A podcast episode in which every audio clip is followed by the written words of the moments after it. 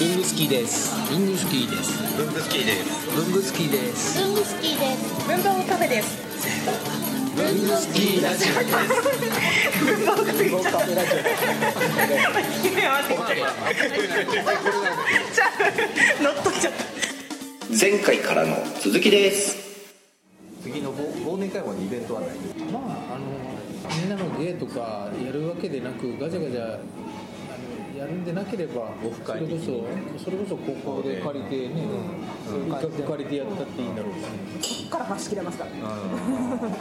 そそこそこの鍵でシャッと閉めれでばこう。日向さん読んで僕らが鉛筆合奏すればいいそういうふうにねあ 静かな芸あ。鉛筆削りいっぱいありますよ。うちいろんな音のするやつ。じゃあもっとねお気軽にやってもいいのかなっていう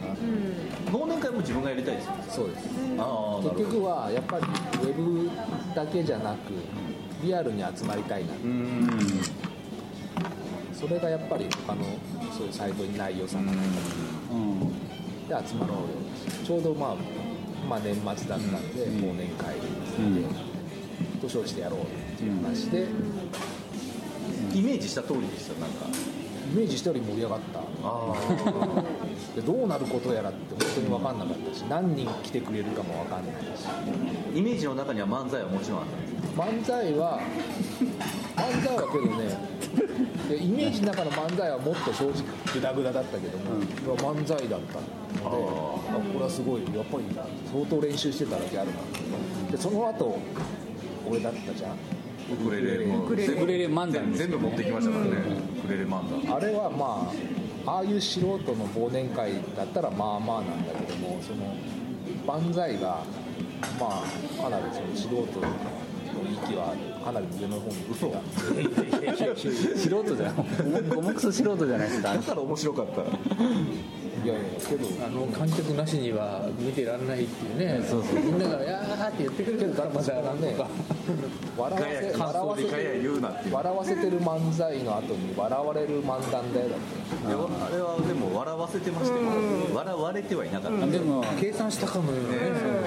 でも語りが入るっていう来年からもう自然体でやってほしいですよてそれは今それしかできないのであのとりあえず注釈入れますけれども文具好きラジオを、まあ、もしこの今回初めて聞いてる人にはこの話は全然わからないと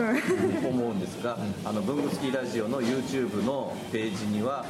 その時の漫才とその時のあのウクレレ漫談の動画がありますので、まあ、こんな雰囲気で。あの去年2015年の年末に文具スキーの忘年会というのをやったんですよそういうのを企画してたんです比較したんですとにかくみんなが集まり集まれる場が欲しかったで高木さん何やってるんですかさっきから飲んでないのにね 島田さんが一生懸命話してる時にここを一瞬こう無視やっぱりやっぱりちょっと興味がなくて全部知ってるからね最初からそうかそう忘年会やりたいもんまず高木さんそうでまず相談してあ高木さんが漫才やろうって言ったのと忘年会となんかリンクしてるんですか結構僕は勝手にリンクさせてて忘年会やろうって言った時に多分もうそれでオフあァのーだなんっかたなんかやらなきゃっつってあああじゃあなんかみんながなんか持ちネタというかなんかガヤガヤやればいいかなって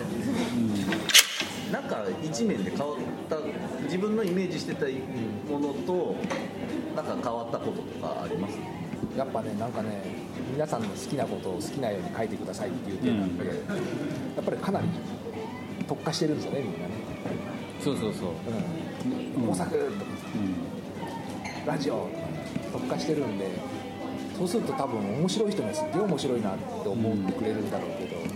そうでもない人にとってはそうでもないのかなっていう気がして、まあ、僕がそのコラムニストになった、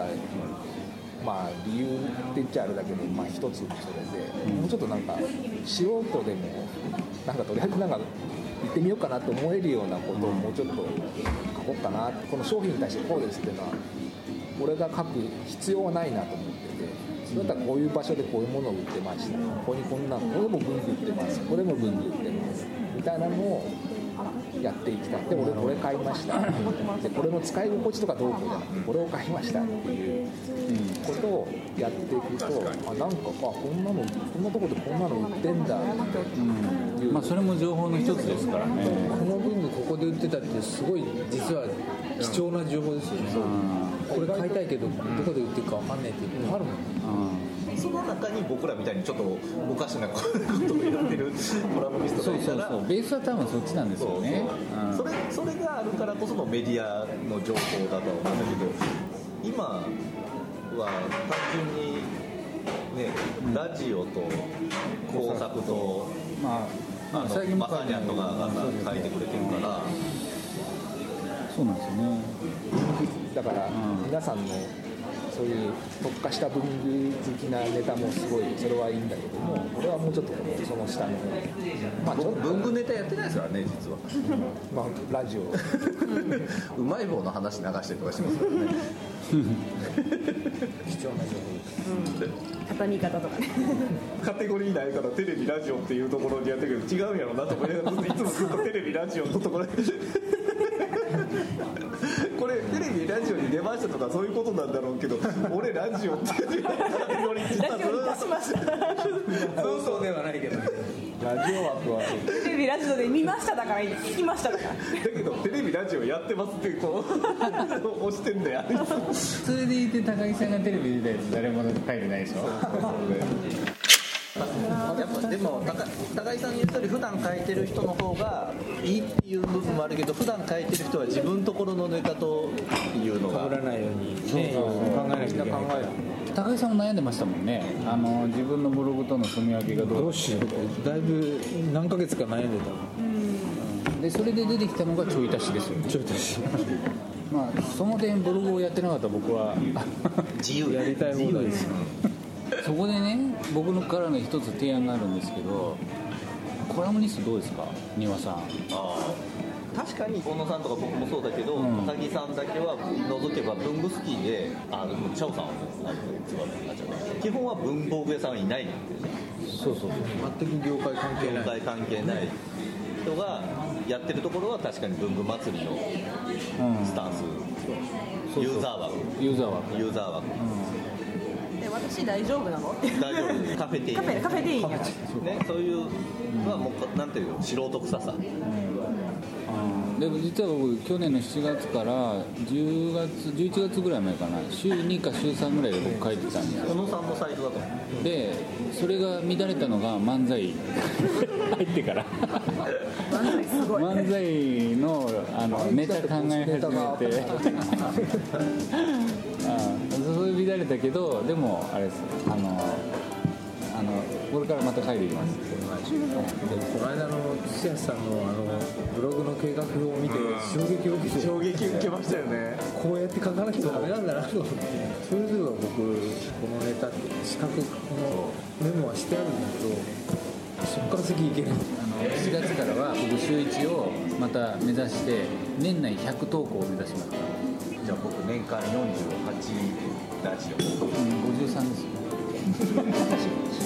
毎週153